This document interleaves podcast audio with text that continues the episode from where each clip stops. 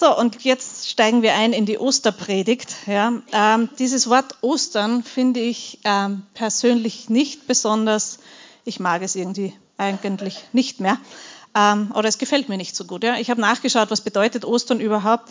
Äh, es kommt irgendwie höchstwahrscheinlich aus dem Altgermanischen. Ich, das kann ich jetzt nur nachplappern, also das kann ich selbst nicht verifizieren, aber das, was ich halt so gefunden habe, es kommt aus dem Altgermanischen und irgendwie hängt es mit der Wurzel von Austro oder Auro zusammen, was sich auf die Morgenröte bezieht, was ja wiederum auch mit der biblischen Geschichte der Auferstehung schon gut zusammenpasst. Also habe ich wieder meinen Frieden geschlossen, ein bisschen mit dem Wort Ostern. Ähm, das Spannende ist, in vielen anderen europäischen Sprachen ähm, ist das Wort für Ostern eine Wortableitung vom aramäischen Passa, ja, also Pessach. Äh, und Pessach bedeutet eben vorübergehen. Das erinnert uns daran, als Gott das Volk Israel aus Ägypten herausgeführt hat. Ähm, und jetzt könnt ihr in euren Köpfen graben, was ihr so wisst an, an in welcher Sprache wie Ostern bezeichnet wird. Im Albanischen, Dänischen, ähm, falls jemand von euch Esperanto spricht, im Französischen. Was heißt Ostern im Französischen? Back. Back, ja, genau. Ja, siehst du? Passa. Ja, das passt gut zusammen. Das Griechische, das Italienische, Italiener haben wir irgendwo, gell?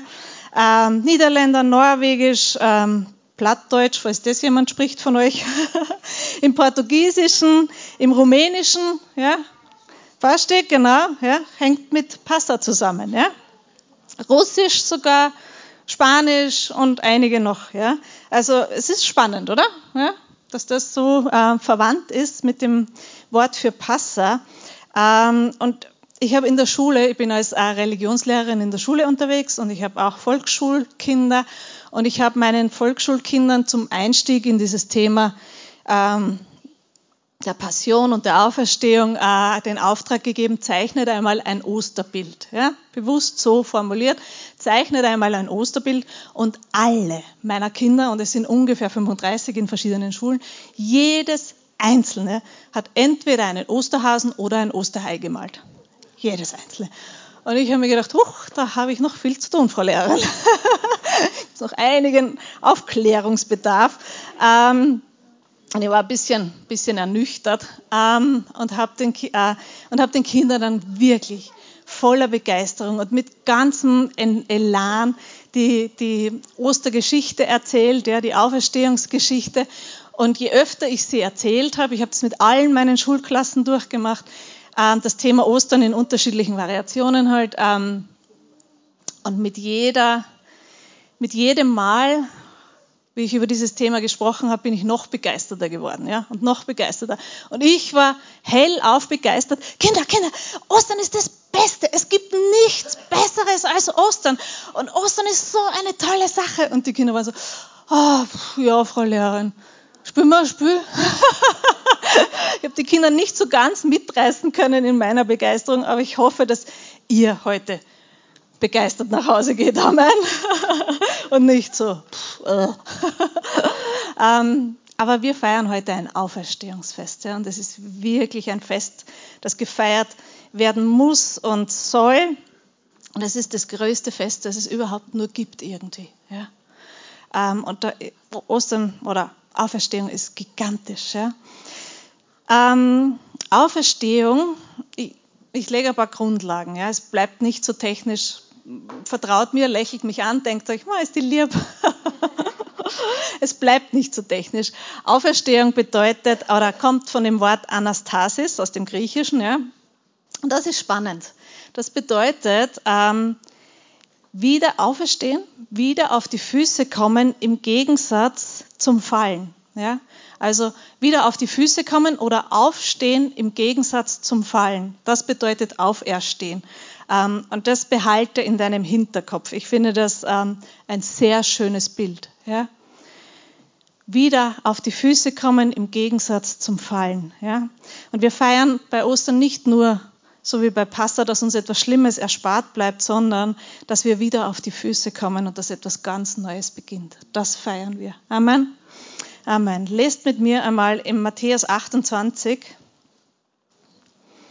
nachdem Jesus wirklich schrecklich gestorben ist, ähm, auf eine schreckliche Art und Weise. Und die Astrid hat uns das sehr schön vor Augen gemalt oder sehr brutal vor Augen gemalt, wie es so war, höchstwahrscheinlich am Freitag, wenn du das nachhören möchtest. Ähm, und ich habe nachgelesen, ähm, die Tatsache, dass Jesus gelebt hat, ist mittlerweile, ich bin so aufgewachsen, äh, ich bin nicht christlich aufgewachsen, Entschuldigung, sondern ähm, einfach so wie die normalen halt. äh, man weiß, es gibt Leute, die in die Kirche gehen, aber es berührt mich nicht. Ja. Und ich bin aufgewachsen mit dem Denken, dass die Geschichten aus der Bibel und dass Jesus, dass es einfach alles nur ein Märchen ist. Das hat irgendjemand erfunden und die, die brauchen das halt, damit es ihnen besser geht im Leben. Ja. Und ich habe mir immer gedacht, das ist einfach nur ein, ein, eine Geschichte, ein Märchen. Ja. Jesus hat nie wirklich gelebt. Aber die Tatsache, dass Jesus gelebt hat, ist äh, historisch sehr gut belegbar. Ja. Geschichtelehrer. es gibt sehr viele äh, Quellen, die äh, das belegen, dass Jesus gelebt hat. Ja. Und kann man sich auf unterschiedliche Arten und Weisen damit äh, beschäftigen. Und auch die Tatsache, dass Jesus am Kreuz gestorben ist. Ähm, also wenn er gelebt hat, und es gibt auch Berichte, dass er eben gekreuzigt wurde. Und dann gibt es aber auch so ähm, Leute, die sagen, ja, aber Jesus hat, ist ja gar nicht wirklich gestorben am Kreuz, der war nur scheintot. Glaubst du das wirklich, dass die römischen Soldaten, die jeden Tag, weiß ich nicht, wie viele Menschen hingerichtet haben, dass die nicht gewusst haben, wann jemand wirklich tot ist? Dass sie ihr Leben aufs Spiel gesetzt haben, indem sie ein, einen Gefangenen ähm, halb scheintot irgendwo hingelegt haben und sich gedacht haben, kümmert uns nicht, was mit dem passiert. Also eine, eine Kreuzigung hat garantiert niemand überlebt. Ja? Und Jesus schon gar nicht. genau. Aber in Matthäus 28, wir lesen bitte einmal ab Vers 1. Ja? Ähm, beziehungsweise möchte ich das noch voranstellen. Wenn du deine Hausaufgaben machen möchtest und wenn du ähm, dich damit beschäftigen möchtest, es gibt in den vier Evangelien oder nicht unterschiedliche, aber die Berichte über ähm, den Tod und die Auferstehung von Jesus. Da gibt es immer unterschiedliche Facetten und man denkt sich dann, ja, was war jetzt zuerst und wie war das jetzt wichtig und äh, richtig und wie war der, der echte Ablauf? Ähm, und ich möchte das ein bisschen so, ich möchte das jetzt nur so in den Raum stellen. Ähm, das kannst du dir ungefähr so vorstellen, wie wenn ähm, ich mit meiner Familie einen Ausflug mache. Ja? Wir sind sieben Personen und du fragst nachher einen von uns sieben, wie der Ausflug war. Ja? Mein Mann wird dir höchstwahrscheinlich die technischen Details nehmen, nennen. Ja? Wir, wir, wollten um 10 Uhr losfahren, haben es geschafft um 11.30 Uhr, weil wir haben ein paar sehr langsame Leute in unserer Familie, ähm, haben dann eineinhalb Stunden gebraucht und dann sind wir 473 Höhenmeter gegangen und äh, danach waren wir um 17.54 Uhr wieder beim Ausgangspunkt. So ungefähr würde es mein Mann erzählen. Ja. Ich würde dir erzählen, mit wem ich was besprochen habe. Ja. Ich habe mit meiner Tochter über dieses gesprochen und mit meinem Sohn über jenes parliert und da, da, da, da. Das würde ich dir so erzählen von dem Ausflug. Eins meiner Kinder würde dir erzählen, was es zu Jause gegeben hat, weil das ist das Wichtigste. Ja? Ähm, wir hatten dieses und jenes und das hat so gut geschmeckt und da, da, da. Ein anderes Kind würde erzählen, welche Musik man gehört hat beim Hinfahren und beim Zurückfahren, ja? weil das war das Ausschlaggebende bei dem Ausflug. Ähm, und so würde halt jeder von uns sieben einen unterschiedlichen Aspekt von unserem Ausflug erzählen. Ja? Und ungefähr so stelle ich mir das auch vor, wie diese Erzählungen in den Evangelien zustande gekommen sind. Ja? Einfach unterschiedliche Personen beleuchten unterschiedliche Aspekte, weil im Großen und Ganzen ist es eine Geschichte. Ja? Und so muss man sich das einfach vorstellen. Und jetzt lesen wir, wir bitte gemeinsam Matthäus 28 einmal ab Vers 1. Ja? Aber nach dem Sabbat, in der Morgendämmerung des ersten Wochentages, kam Maria Magdalena und die andere Maria, um das Grab zu besehen. Also sie sind gekommen und wollten einfach nur in der Nähe sein. Irgendwie, sie wollten irgendwie irgendwas tun können. Ja? Und siehe, da geschah ein großes Erdbeben, denn ein Engel des Herrn kam aus dem Himmel herab, trat hinzu, wälzte den Stein weg und setzte sich darauf stelle ich mir sehr nett vor. Ja? Der Engel so, schwupps, weg damit und dann macht er sich gemütlich. Und, ähm, sein Ansehen aber war wie der Blitz und sein Gewand weiß wie Schnee. Huh, das ist die Modevorstellung im Himmel. Gigantisch, oder? Aber aus Furcht vor ihm bebten die Wächter und wurden wie Tote, weil ähm, die Hohenpriester und die Pharisäer und die Schriftgelehrten haben extra jemanden hingestellt vor das Grab, damit ja niemand kommen kann und ihn wegnehmen kann. Ja, sind Wachen dort gestanden, auch von, genau, um aufzupassen, dass ja niemand kommt. Äh, und der Engel sagt, der Engel aber begann in Vers 5 und sprach zu den Frauen, fürchtet euch nicht. Fürchtet euch nicht, denn ich weiß, dass ihr Jesus, den Gekreuzigten, sucht. Und der erste Punkt, den ich hier machen möchte, es ist spannend, dass der Engel sagt, ähm, ihr sucht Jesus, den Gekreuzigten. Eigentlich war er ja schon auferstanden und der Engel hat es gewusst. Aber es ist wirklich so wichtig für uns zu verstehen, das Kreuz und die Auferstehung, die gehören zusammen. Du kannst das eine nicht ohne das andere. Ja? Und du brauchst, oder du brauchst, wir brauchen beides. Wir brauchen das Kreuz, wir brauchen das Leiden von Jesus, aber wir brauchen ganz genauso die Auferstehung. Und das eine und das andere gehört zusammen. Ja? Genau, er ist nicht hier, denn er ist auferweckt worden, wie er gesagt hat, sagt der Engel zu den Frauen. Ja? Und auch ein kleiner Punkt hier, das kannst du auch nachstudieren zu Hause. Jesus hat es dreimal seinen Jüngern gesagt, was geschehen wird, aber ganz deutlich. Ja. Die ersten zwei Male vielleicht noch nicht so in aller Ausführlichkeit, aber nachdem er dann am Berg der Verklärung mit äh, Mose und Elia gesprochen hat, hat er nähere Details bekommen, hat ihnen wirklich in aller Klarheit, Deutlichkeit gesagt, was passieren wird. Ja. Äh, und sie waren trotzdem überfordert mit der Situation. Das kann passieren im Leben, oder? Genau, aber grundsätzlich haben sie gewusst, was passieren sollte. Ja? Äh, und dann sagt der Engel weiter, kommt her, seht die Stätte, wo er gelegen hat. Und geht schnell hin und sagt seinen Jüngern, dass er von den Toten auferweckt worden ist. Und siehe, er geht vor euch hin nach Galiläa, dort werdet ihr ihn sehen. Siehe, ich habe es euch gesagt. Also der Engel hat den Frauen was auch sehr, sehr spannend ist, ähm, dass die Frauen die Ersten waren, die dort waren. Und die Ersten waren, die die äh, Auferstehung verkündigen durften, ähm, ist in einer Kultur wie der damaligen in Israel mehr als außergewöhnlich. Es zeigt uns auch das Herz Gottes, das er hat für Frauen, oder? Halleluja, genau. Danke für das eine Halleluja.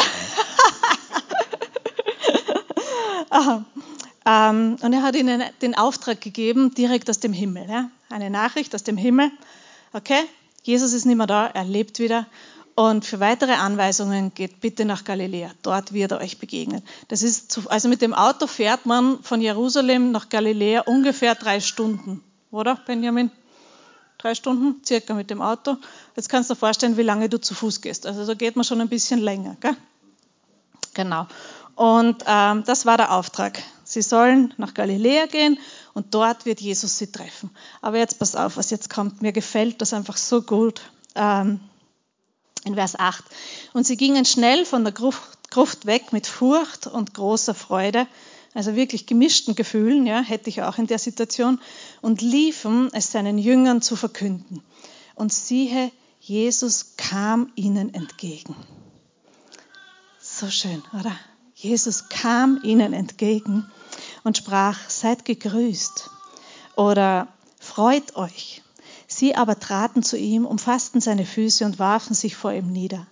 Da spricht Jesus zu ihnen, fürchtet euch nicht, geht hin, verkündet meinen Brüdern, dass sie hingehen nach Galiläa und dort werden sie mich sehen. Und es hat mein Herz so berührt, wie ich das gelesen habe. Ähm, sie kriegen den Auftrag vom Engel ja, und machen sich auf den Weg. Sie haben ja gewusst, was zu tun ist, ja, und sie hätten das auch wirklich sofort ausgeführt. Aber Jesus kann es gar nicht erwarten, wieder bei seinen Freunden zu sein, wieder bei seinen Kindern zu sein. Und er kommt ihnen entgegen. Er war so, endlich! Und er war mehr als bereit und er ist ihnen entgegengekommen. Herrlich, oder? Ähm, und er hat zu ihnen eben gesagt, freut euch. Ja? Dieses seid gegrüßt kann man auch als freut euch übersetzen. Und Jesus kommt auch dir entgegen. Wirklich. Jesus kommt dir entgegen in deiner größten Angst, in deiner Not, in deiner Verzweiflung, wenn du am Boden liegst, wenn du Angst hast, wenn du Sorgen hast, wenn du nicht weißt, wie es weitergehen soll, wenn du überfordert bist mit deiner Situation. Jesus kommt dir entgegen. Er wartet nicht ewig lang ab, sondern sein Herz ist es, bei dir zu sein und in deiner Situation zu sein. Amen. Also mein Herz hat es wirklich sehr berührt, das zu lesen, dass er ihnen entgegengelaufen ist, voller Aufregung und Freude. So wie die Kinder vielleicht heute, wenn ihr das mit euren Kindern schon gemacht habt, ähm, Ostergeschenke verstecken oder sonst irgendwas. Die Kinder können dann auch gar nicht abwarten, bis sie endlich losstarten können. Ein bisschen kommt mir Jesus auch so vor, wie so ein Kind voller Freude und voller Erwartung. Was haben wir für einen guten Gott? Amen. Amen. Genau. Und die Auferstehung ist die Grundlage für unseren Glauben. Ja. Ohne Auferstehung wäre die Kreuzigung nur eine Exekution, Exekution unter vielen gewesen. Entschuldigung.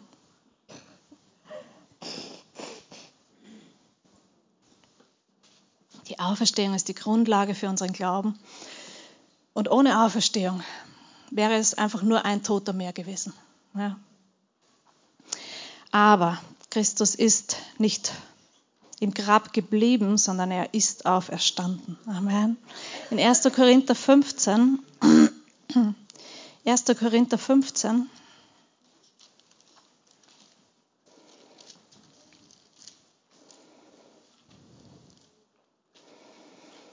steht in meiner Elberfelder Bibel die, ähm, als Überschrift von dem Kapitel, die Auferstehungshoffnung und die Zeugen der Auferstehung Christi. Ähm, und Paulus versucht ähm, zu argumentieren, warum die Auferstehung so wichtig ist und ähm, versucht seinen, den Lesern zu erklären, wie, welches Fundament die Auferstehung für unseren Glauben überhaupt bietet. Ja?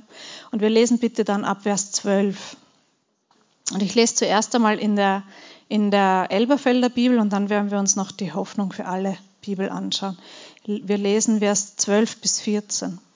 Wenn aber gepredigt wird, dass Christus aus den Toten auferweckt sei, wie sagen einige unter euch, dass es keine Auferstehung der Toten gebe? Wenn es aber keine Auferstehung der Toten gibt, so ist auch Christus nicht auferweckt.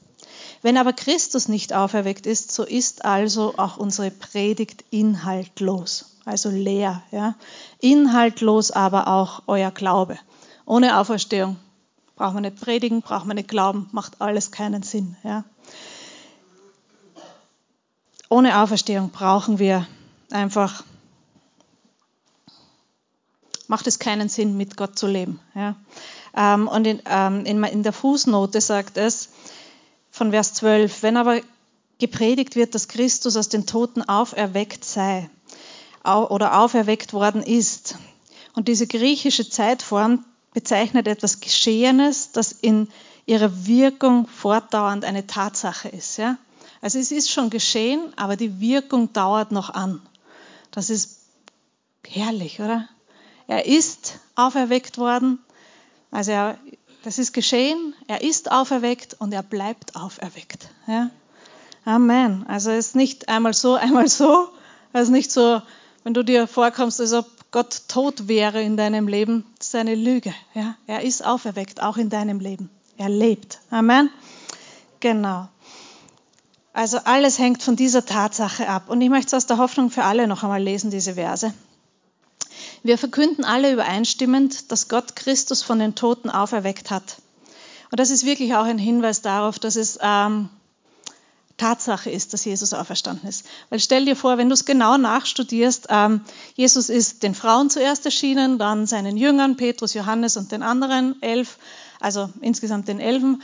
Und dann steht, ähm, Paulus schreibt auch noch 500 von seinen Jüngern und noch vielen anderen, ja, mit denen er, er hat mit ihnen gegessen, er hat mit ihnen gesprochen, er hat mit ihnen, er war mit ihnen unterwegs ähm, und er hat sich in der Apostelgeschichte, kannst du lesen, er hat sich 40 Tage lang immer wieder mit ihnen getroffen und ihnen alles Mögliche erklärt, ja. Und jetzt ähm, stell dir einmal vor, ähm, wenn einer sagt, er hat Jesus gesehen als den Auferstandenen, okay, der kann sich das vielleicht noch ausdenken. Ja? Aber ein paar hundert und die Aussagen stimmen überein, das wäre schon wirklich vermessen zu glauben, dass das möglich wäre überhaupt. Ja? Also die Auferstehung ist eine Tatsache, weil es hat so viele Augenzeugenberichte gegeben, die alle übereingestimmt haben. Und vor Gericht, ich habe mich wirklich schlau gemacht, vor Gericht ähm, ist ein Augenzeugenbericht eine der höchsten Instanzen. Ja? Ähm, und viele Augenzeugenberichte, die alle übereinstimmen, die, das ist, ähm, mehr Beweis gibt es eigentlich gar nicht. Ja? Genau. Und sie verkünden alle übereinstimmend, dass Gott Christus von den Toten auferweckt hat. Wie können da einige von euch behaupten, eine Auferstehung der Toten gibt es nicht? Wenn es keine Auferstehung der Toten gibt, dann kann ja auch Christus nicht auferstanden sein. Wäre aber Christus nicht auferstanden, so hätte unsere ganze Predigt keinen Sinn. So steht es in der Hoffnung für alles. Ah, Hoffnung für alle Bibel. Und euer Glaube hätte keine Grundlage. Ja? Also, Jesus ist wahrhaftig auferstanden und ähm, die frühen Christen haben einander so begrüßt. Ja? Ähm, am Anfang sind sie ja nicht Christen genannt worden, sondern die des Weges. Ja? So waren ihre, ihre erste Bezeichnung. Und sie haben einander so gegrüßt. Ähm, der Herr ist auferstanden, er ist wahrhaft auferstanden. Das war ihre Grußformel am Anfang. Ja? Ähm, und es waren nicht einer, es waren nicht zehn, es waren Hunderte, die ihn gesehen haben, die mit ihm gesprochen haben, die mit ihm unterwegs waren, die ihn berührt haben. Ja? Und alle diese Menschen sind für ihr Zeugnis in den Tod gegangen. Von den elf Aposteln, die übergeblieben sind, sind zehn als Märtyrer gestorben, ja, auf die unterschiedlichsten Arten und Weisen. Ähm, nur Johannes, ähm, der Jünger, den Jesus liebte, den wollten sie auch, ähm, sagt die Überlieferung, den wollten sie auch ähm, hinrichten und aus dem Weg räumen, weil der war ganz bestimmt ein sehr unbequemer Zeitgenosse damals für das Römische Reich. Ähm, sie wollten ihn auch aus dem Weg räumen, haben ihn auch in kochendes Öl gesteckt. Nur dummerweise war die Auferstehungskraft so stark in ihm, dass er das überlebt hat. Dann haben sie ihn halt auf eine kleine griechische Insel, auf der Insel Patmos verbannt. Ja. Ähm, aber alle anderen von diesen, von den Aposteln, rein nur von den Aposteln, sind für ihren Glauben gestorben. Für eine, für eine Wahrheit sterben, gerne. Für eine Lüge sterben, das macht, glaube ich, keiner. Ja? Und keiner von den Jüngern, die dann zum Glauben gekommen sind, und die Christenverfolgung war in den ersten Jahrhunderten gleich gewaltig. Ja? Es hat in Rom eine große christliche Gemeinde gegeben. Ja? Und 50 nach Christus hat es da schon die ersten Flüchtlinge gegeben, die aus Rom flüchten mussten, weil die Verfolgung so stark war in Rom. Und die sind bestimmt nicht gestorben für eine Lüge. Ja? Und keiner von den Gläubigen oder fast alle von den Gläubigen sind auch unter Folter dabei geblieben bei ihrer Aussage. Ja? Und das wäre widersinnig, etwas anderes zu behaupten. Ja? Und sie sind für dieses Zeugnis in den Tod gegangen. Ja? Sie haben mit eigenen Augen gesehen und sind nicht davon abgewichen. Ja? Und das zeigt mir, dass die Auferstehung wirklich eine Tatsache ist. Amen. Genau. Und in 1. Korinther 15, die, Verse 17 bis 19, die lese ich jetzt nur aus der Hoffnung für alle Bibel. 1. Korinther 15, Verse 17 bis 19. Wenn aber Christus nicht von den Toten auferweckt wurde, ist euer Glaube nichts als Selbstbetrug und ihr seid auch von eurer Schuld nicht befreit. Es bringt dir nichts, ja? Alles, was deine Hoffnung ist, wenn Jesus wirklich nicht auferstanden ist, dann ist dein Glaube Selbstbetrug und du bist genauso wie vorher. Ja? Ähm, in Vers 18, ebenso wären auch alle verloren, die im Glauben an Christus gestorben sind. Wenn der Glaube an Christus uns nur für dieses Leben Hoffnung gibt, sind wir die bedauernswertesten unter allen Menschen. Ja? Äh, bemühst dich auf der Erde und versuchst alles gut zu machen und nach dem zu leben, was Jesus gesagt hat, und dann stirbst du dafür und das war vielleicht alles gar nicht wahr. Dann sagt Paulus selber, puh, arms Haschel. Sehr schlecht für dich. Ähm, aber in Vers 20, es ist ja noch nicht aus hier, ja, die gute Nachricht kommt in Vers 20. Tatsächlich aber ist Christus als erster von den Toten auferstanden. So können wir sicher sein, dass auch die übrigen Toten auferweckt werden. Amen. Wenn Jesus lebt und ewiges Leben für uns erkauft hat, dann können alle anderen auch ewiges Leben haben. Amen. Und es geht wirklich spannend weiter. Dieses ganze Kapitel ist ein sehr, sehr spannendes Kapitel und ich möchte noch einen Punkt herausheben mit euch heute. In Vers 45, ähm, 1. Korinther 15, Vers 45, und ich lese es wieder aus der Hoffnung für alle, weil das ein bisschen plastischer wird, das Ganze. Ja? Lasst euch nicht verwirren mit den Schriftstellen da hinten oder überprüft es und sagt, na, ich weiß es nicht, ich lese lieber die Elberfelder. Jedem das Seine, ja. ähm, in der Hoffnung für alle heißt es so. In der Heiligen Schrift heißt es ja von Adam, dem ersten Menschen, dass er ein lebendiges Wesen wurde. Er trug jedoch nur irdisches Leben in sich.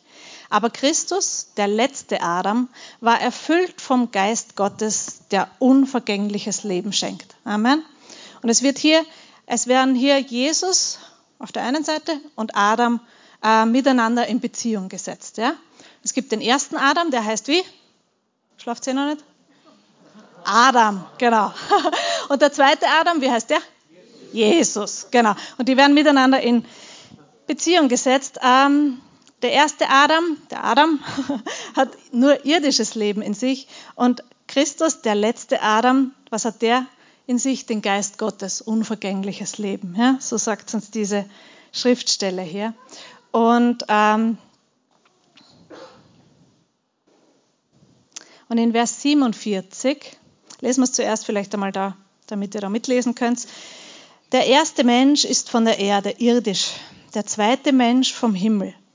Wie der irdische, so sind auch die irdischen. Und wie der himmlische, so sind auch die himmlischen. Und wie wir das Bild des irdischen getragen haben, so werden wir auch das Bild des himmlischen tragen. Dies aber sage ich, Brüder, dass Fleisch und Blut das Reich Gottes nicht erben können, auch die Vergänglichkeit nicht die, die Unvergänglichkeit erbt. Ja? Und jetzt lese ich es euch aus der Hoffnung für alle noch einmal vor. Adam, den ersten Menschen, erschuf Gott aus Staub von der Erde. Wenn du mir das nicht glaubst, lese bitte nach im ersten Mose. Ja? Aber der neue Mensch, Christus, kommt vom Himmel. Der hat einfach eine andere Beschaffenheit. Ja? Kommt nicht von der Erde, sondern vom Himmel. Ja? So wie Adam sind Menschen, die nicht zu Christus gehören. Sie tragen bloß irdisches Leben in sich. Also jemand, der nicht an Jesus glaubt, der hat nur eine Art von Leben in sich, nämlich das irdische. Ja? Menschen, die zu Christus, dem himmlischen Adam gehören, tragen auch sein himmlisches Leben in sich. Das ist eine gute Nachricht, oder? Wenn du zu Jesus gehörst, dann gehörst du zum himmlischen Adam und dann trägst du was in dir? himmlisches Leben. Es ist schon in dir. Ja? Und das ist wirklich eine gute Nachricht, weil dieses himmlische Leben ist ewig. Das hört nicht mehr auf. Ja? Und in Vers 49, als Nachkommen Adams sind wir ihm ähnlich geschaffen. Ja? Aber eines Tages werden wir dann wie Christus einen himmlischen Leib haben. Du hast so, sozusagen noch den natürlichen Körper, aber das das himmlische Leben schon in dir. Ja? Es wirkt schon in dir. Und eines Tages wirst du dann auch noch einen himmlischen Leib bekommen. Und auf diesen Tag freue ich mich. Gibt es keine Kopfschmerzen mehr, kein Rückenschmerzen mehr, ich brauche keine Brille. Halleluja. und der erste Adam und der letzte Adam. Und jetzt möchte ich mit euch einen sehr kühnen Vergleich ziehen. Ja? Ähm, und ich stelle euch das jetzt nur so in den Raum, um darüber nachzudenken. Ja, ich würde das jetzt nicht so als Dogmatik lehren, sondern einfach ein paar Gedanken, äh, wo ich dich anregen möchte. Denk drüber nach. Ähm, nimm es mit und, und bewege es in deinem Herzen, was mit dem allem verbunden sein könnte, was es für dein Leben bedeuten könnte. Ja? Ähm, wenn du liest im ersten Mose, Adam wurde in einem Garten geschaffen. Ja? Er wurde aus ähm, Gott, der Herr, formte ihn aus dem Staub des Erdbodens und blies seinen Lebensatem in, in ihn hinein. Ja. Der Garten heißt Eden und Eden bedeutet Wonne. Ja. Adam hat dann eine Aufgabe bekommen, nämlich gut aufpassen. Und eine Sache durfte er nicht tun, er durfte von einem einzigen Baum nicht essen. Alles andere war erlaubt. Ja? Eine Sache war nicht erlaubt. Was macht er? Schlau wie wir alle sind, schau mich nicht so an, du wärst genauso. Er macht genau die eine Sache, die er nicht tun soll. Ja? Er nimmt vom Baum der Erkenntnis und isst davon. Ja? Das eine, die eine einzige Sache, die nicht erlaubt war, genau das macht er. Schlaues Kerlchen. Aber ähm, ich versuche es meinen Schülern immer so zu erklären, das Problem an der ganzen Sache war nicht, dass er gegessen hat oder dass er ein bisschen ein Obst haben wollte. Das war nicht das Problem, sondern im Kern war das Problem, dass er seinen eigenen Willen über den Willen Gottes gesetzt hat. Das war der Kern des Problems. Gott, du sagst, das, du möchtest das, Gott. Aber eigentlich glaube ich, dass ich selber ein bisschen, bisschen besser noch kann und ein bisschen mehr weiß und ein bisschen kluger bin, klüger bin und ein bisschen, wenn ich so mache wie ich, dann ist es noch besser. Ja? Findest du dich in dem wieder? Und das ist das Grundproblem aller Menschen. Ja? selber ein bisschen schlauer sein wollen, selber ein bisschen besser machen können. Ja? Und er hat seinen Willen über den Willen Gottes gesetzt. Was war die Konsequenz? Er musste den Garten der Wonne verlassen und er ist mit einem Tierfell bekleidet worden. Ja? Gott hat ihn hat gesagt, okay, du darfst weiterleben, aber außerhalb von diesem Garten. Und irgendwie muss mit dem Problem umgegangen werden. Das heißt, jemand anderer muss dafür die Strafe bekommen. In dem Fall war es ein Tier. Ja? Gott hat ein Tier geopfert und mit diesem, fast wie ein Zeichen dafür, dass jemand andere die Schuld getragen hat, ist Adam dann bekleidet worden, ja? mit einem Tierfell. Das kannst du jetzt mit so Leopardenleggings vorstellen, den Adam oder so, keine Ahnung. Genau. Und das Ergebnis von dieser ganzen problematischen Sache war, dass Gott von Adam getrennt war oder dass Adam von Gott getrennt war. Ja? Dass er keinen Zugang mehr hatte zu diesem, äh, zu einer ähm, direkten Beziehung mit Gott und ähm, auch keinen Zugang zum ewigen Leben. Ja? Weil er musste den Garten verlassen, damit er nicht noch von dem anderen besonderen Baum, nämlich dem Baum des Lebens ist. Ja? Deswegen ist er weggeschickt worden. Und alles, was Gott tut in deinem und in meinem Leben, er tut es, weil er dich liebt. Und er tut es, weil er für dich ist und weil er wirklich nur dein Bestes im Sinn hat. Und wenn du dir denkst jetzt, meine Güte, was für ein fürchterlicher Gott. Er hat Adam aus dem Garten der Wonne geschickt. Er hat es nur getan, weil er ihn liebt und weil er ihn beschützen wollte und weil er das Beste für ihn den, im Sinn gehabt hat. Adam, Problem, Lösung, ich kümmere mich drum, wir machen es jetzt so. Ja? Und Adam ist gegangen, ja? der erste Adam. Also, Gartengeschichte, ja, und ähm, er hat was gemacht, was er nicht tun sollte. Er hat seinen Willen über den Willen Gottes gesetzt. Er ist mit einem schönen Leopardenkleid bekleidet worden. Und er war von Gott getrennt und hatte keinen Zugang zum ewigen Leben. Der zweite Adam, der zweite Adam war auch in einem Garten. Der war auch in einem Garten. Nicht in einem Garten der Wonne, sondern in einem Garten der Arbeit. Entschuldigung, Arbeit. in, ähm, der Garten Gethsemane bedeutet Ölpresse. Ja? Das ist nicht unbedingt die Wonne. Ja? Da geht es zur Sache da entsteht Druck, da ist es vielleicht nicht immer angenehm. Ja? Aber Jesus, als er im Garten war, hat seine Freunde mitgenommen und dann seine Besties aufgefordert, mit ihm zu kommen. Kommt, betet mit mir. Betet mit mir. Ähm, ich habe große Angst, hat er ihnen gesagt. Ja? Ich habe große Angst. Ich möchte das nicht tun müssen. Ich will nicht. Ich weiß, es wird schrecklich werden. Ich weiß, es wird mich alles kosten. Und das Schlimmste ist, ich werde von Gott getrennt sein. Und das möchte ich nicht. Ja? Und er hat seine Freunde gebeten, mit ihm zu beten. Was haben seine Freunde gemacht? Geschlafen. Ja? So geht es manchmal mit guten Freunden. Ähm, kann dir auch passieren. Aber Jesus ist immer da. Amen. Auch wenn deine Freunde untreu sind, Jesus ist immer da. Amen. Und er schläft nie. Und Jesus hat gebetet dort im Garten Gethsemane und hat gebetet, Herr, wenn es möglich ist, dann lass diesen Kelch an mir vorübergehen. Ich will das nicht machen. Ich möchte nicht. Aber wenn du sagst, dann mache ich es. Und er hat Gottes Willen über seinen eigenen gestellt. Adam hat seinen Willen über den Willen Gottes gestellt. Jesus hat den Willen Gottes über seinen Willen gestellt.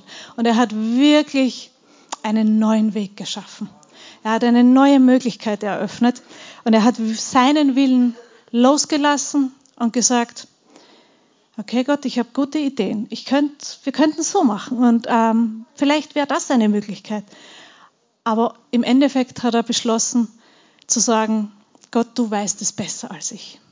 Und das ist eine gute Entscheidung auch für dein Leben, zu sagen, Gott, du weißt es besser als ich. Ich fühle mich manchmal sehr schlau. Ja? Bin nicht nur schön, ich bin auch schlau. ähm, und ich kämpfe, ich kämpfe immer wieder mit mir selbst und mit Gott, weil ich habe gewisse Dinge, gewisse Vorstellungen, wie mein Leben sein sollte, was ich von meinem Leben haben möchte. Und ähm, mein perfektes Leben hat ganz viel mit Sonne, Strand und Meer zu tun. Ja? Das wäre so mein Paradies. Ja?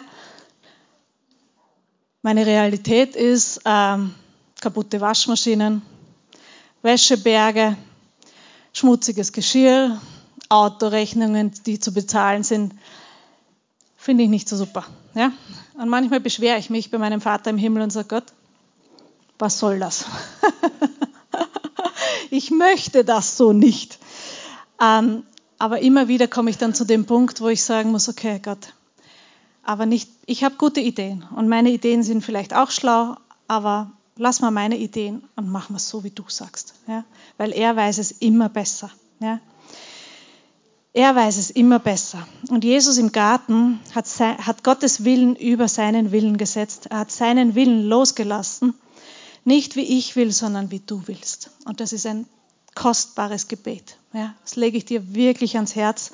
Bete Gott so, wie du möchtest. Ja. Jesus ist der Baum des Lebens für uns geworden. Ja. Er hat nicht gegessen oder irgendwas Schlimmes gemacht, sondern er hat genau das Richtige gemacht, nämlich seinen Willen, dem Willen Gottes untergeordnet. Und er ist zum Baum des Lebens für uns geworden. Er ist auch mit etwas bekleidet worden, ja? oder hat ein Kleid für uns erkauft.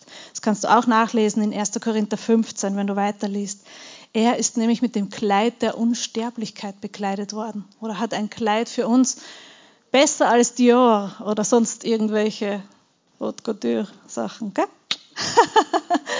Ähm, das schönste Kleid, das du dir vorstellen kannst, liegt im Himmel schon für dich bereit. Ja? Das Kleid der Unsterblichkeit. Ein, das, diesen Ausdruck habe ich auch in meiner Recherche gefunden, das Lichtkleid des Paradieses. Das ist nicht ein schöner Ausdruck. Der liegt für dich bereit, das liegt für dich bereit. Ja? Und das Beste ist, jetzt denkst du dir, meine Güte, jetzt habe ich da ein Kleid im Himmel, ich bräuchte es doch bitte hier schon zum Anziehen, weil ich habe nichts zum Anziehen. Das Beste ist in 2. Korinther 5, Vers 5.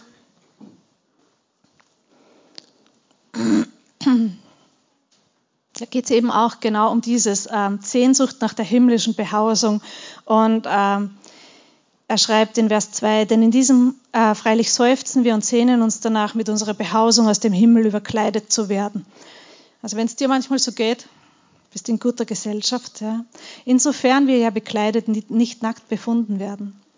Und ähm, und dann in Vers 5 steht, der uns aber eben hierzu bereitet hat, ist Gott, der uns die Anzahlung des Geistes gegeben hat. Amen.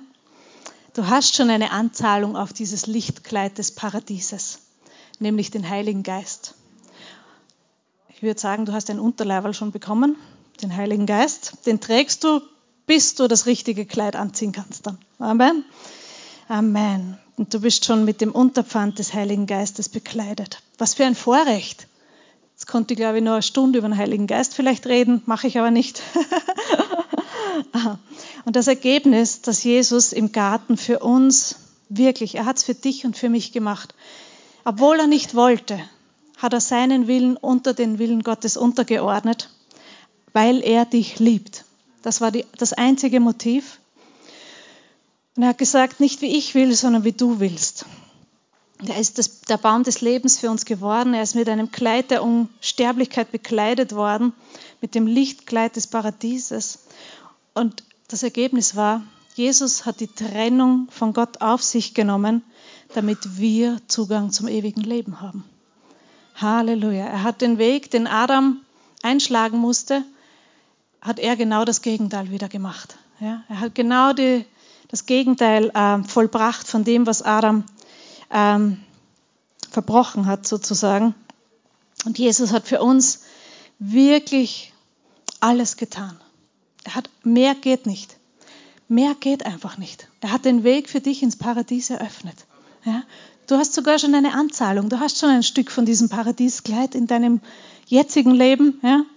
Ähm, und wir haben eine große Hoffnung, nämlich dass ein wunderschönes Kleid auf uns wartet. Amen. Und dass wir die Zeit, die wir hier auf der Erde verbringen, wo es manchmal vielleicht Dinge gibt, die schwierig sind, die herausfordernd sind, das ist nur, ähm, wie Paulus schreibt, das schnell vorübergehende Leichte unserer Bedrängnis. Nur eine kurze Zeit. Aber dann beginnt es richtig, die richtig coole Party. Amen. Wenn du vor ihm stehst. Und jetzt denk dran, was ich ganz zu Anfang gesagt habe. Auferstehen bedeutet auf die Füße kommen. Ja? Und ein kühner Vergleich, ich weiß. Ähm, was Adam gemacht hat, nennt man gemeinhin den Sündenfall. Ja? Jemand ist gefallen. Aber Jesus ist wieder auf die Füße gekommen. Und du mit ihm. Amen. Und er hat wirklich komplett das Gegenteil von dem gemacht. Und jeder Tag für uns ist ein Auferstehungsfest. Amen. Jeder Tag kann ein Auferstehungsfest für dich sein. Wenn du dieses Gebet in deinem Herzen trägst, nicht wie ich will, sondern wie du willst.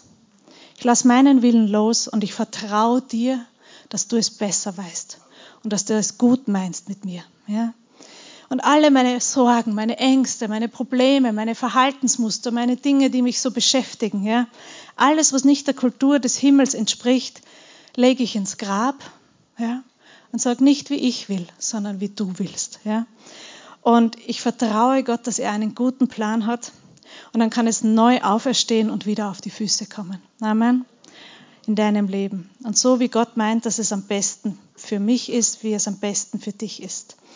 Und ganz zurück zu Matthäus 28.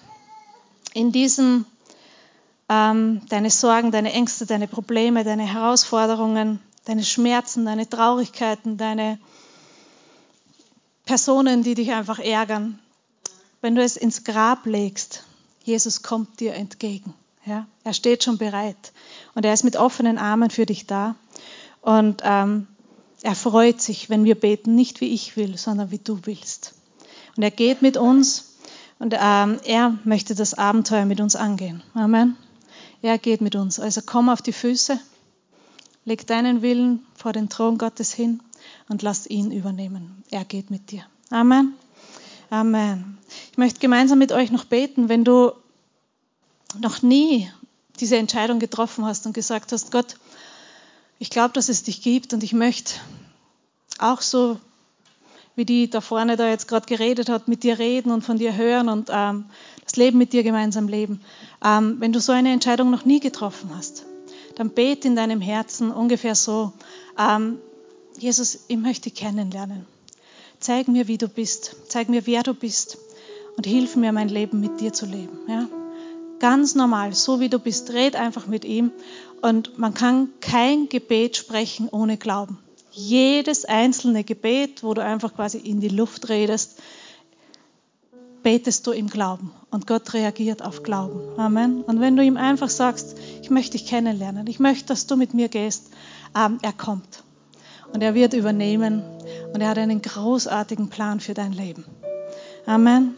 Und er führt dich Schritt für Schritt. Und ich möchte allgemein noch mit euch beten und für euch beten. Ähm, ich danke dir, Herr. Ich danke dir, Herr, dass du auferstanden bist. Ich danke dir, Herr, dass du ein mächtiger Gott bist, dass du lebendig bist, dass du nicht im Grab geblieben bist, sondern dass du wieder auf die Füße gekommen bist. Und ich danke dir, Herr, dass wenn wir fallen, dass wir wissen können, deine Kraft wirkt in uns und wir kommen wieder auf die Füße. Du lebst in uns, deine Auferstehungskraft lebt in uns. Ich danke dir, Herr, dass all die Dinge, die nicht deinem Willen entsprechen, dass du sie uns heute zeigst und dass du sie mit uns nimmst und dass wir sie gemeinsam ins Grab legen, dass wir sie loslassen und dass wir sagen, Herr, nicht mein Wille geschehe, sondern dein Wille geschehe. Wir geben alles hin vor deinen Thron. Wir entscheiden uns ganz neu zu sagen, Deine Gedanken sind besser, deine Ideen sind besser. Und wir vertrauen dir, dass du einen guten Plan für unser Leben hast. Ich segne jeden Einzelnen heute hier herinnen, dass er mit neuer Hoffnung erfüllt ist, mit neuer Freude erfüllt ist, dass er sehen kann, wie herrlich diese Hoffnung der Auferstehung in seinem Leben ist, wie wunderbar es ist, alles loszulassen und mit Jesus vorwärts zu gehen, ihm zu vertrauen.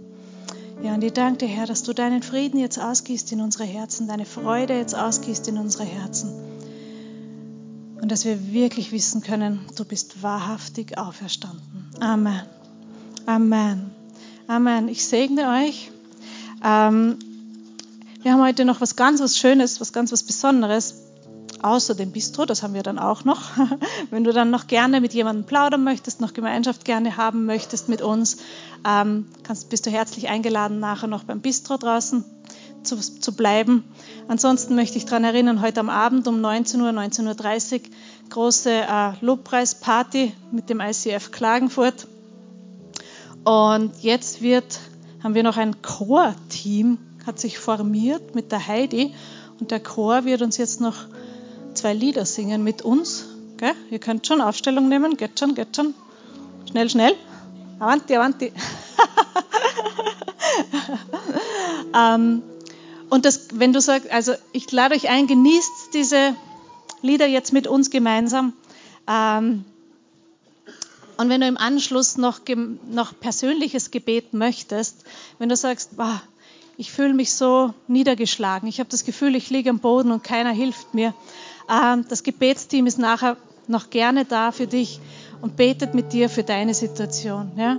Nach den zwei Liedern bist du herzlich eingeladen, noch zum Gebetsteam zu kommen. Wenn du schon nach Hause gehen möchtest, Osterschinken fertig essen, sei gesegnet. Ähm, geh mit der Auferstehungshoffnung, geh mit der Hoffnung, dass Jesus dir entgegenkommt. Und ich wünsche euch noch ein gesegnetes Auferstehungsfest. Amen.